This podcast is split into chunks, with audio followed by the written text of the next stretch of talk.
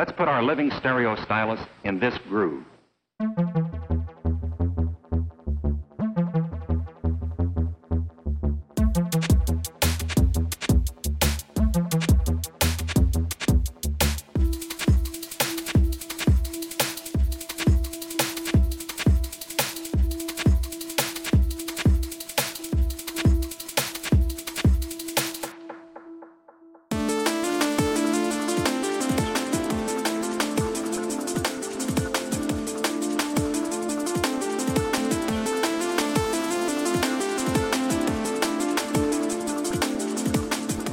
Scraper is shifting too slow and the controls are sluggish.